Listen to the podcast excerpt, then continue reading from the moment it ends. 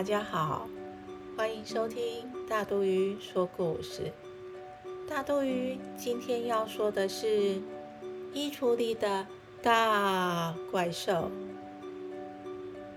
小安的房间里有个大大的衣橱，里面住着一只大怪兽。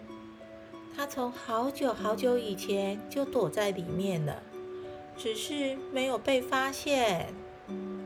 大怪兽有着尖尖的大牙齿，背上长着尖尖的刺，但其实它并不可怕。它喜欢画画和看书。有一天，小安的同学们兴高采烈地来家里玩，大家在小安的房间里又笑又跳，玩得好开心。大怪兽躲在衣橱里，心里真是羡慕极了。不知不觉中，大怪兽走出了衣橱。救命啊！有大怪兽！其中一个小朋友发现了，害怕的大声尖叫。接着，所有小朋友都飞快地跑了出去。没多久，警察就赶到了。为了抓大怪兽，警察好不容易找出大象用的手铐，将它铐着，并且用警车带走。警察把大怪兽带去见镇长，因为他是全小镇最聪明的人。镇长看着大怪兽，慢条斯理地说：“你真是一只巨大的怪兽啊！”大怪兽害怕的不停地发抖，一句话也说不出来。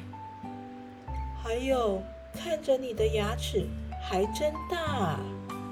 镇长拍拍大怪兽的下巴，不疾不徐地说着。大怪兽突然被镇长一拍，惊吓地张开嘴巴，一动也不敢动。镇长问他：“你平常都做些什么事啊？”“我喜欢画画和看故事书。”大怪兽认真地回答。镇长听完，便哈哈大笑了起来。他半信半疑地说：“大怪兽喜欢画图和看故事书，我不相信你，你得证明给我看。”镇长拿出纸和笔，要大怪兽画给他看。大怪兽拿起笔，仔细地画了一幅画，交给镇长。镇长张大眼睛看着画，惊讶地说：“这只大怪兽画的还真是不错啊！”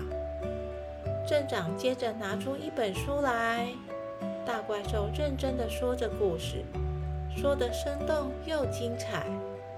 镇长眯着眼睛，陶醉地说：“太美妙了，你真的是一只会说故事的大怪兽。”经过镇长一连串的考验，证明大怪兽的个性善良，镇长决定跟大家宣布。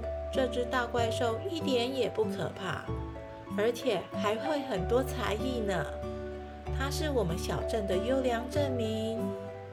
于是，镇长将大怪兽安排到幼儿园里，教小朋友们画画、读书和写字。小朋友最喜欢围着大怪兽听他说故事了。现在，大怪兽过得很快乐，再也不用躲在衣橱里了。小朋友，大肚鱼有粉丝专业了。听完故事后，请帮大肚鱼按赞跟分享，也欢迎留言哦。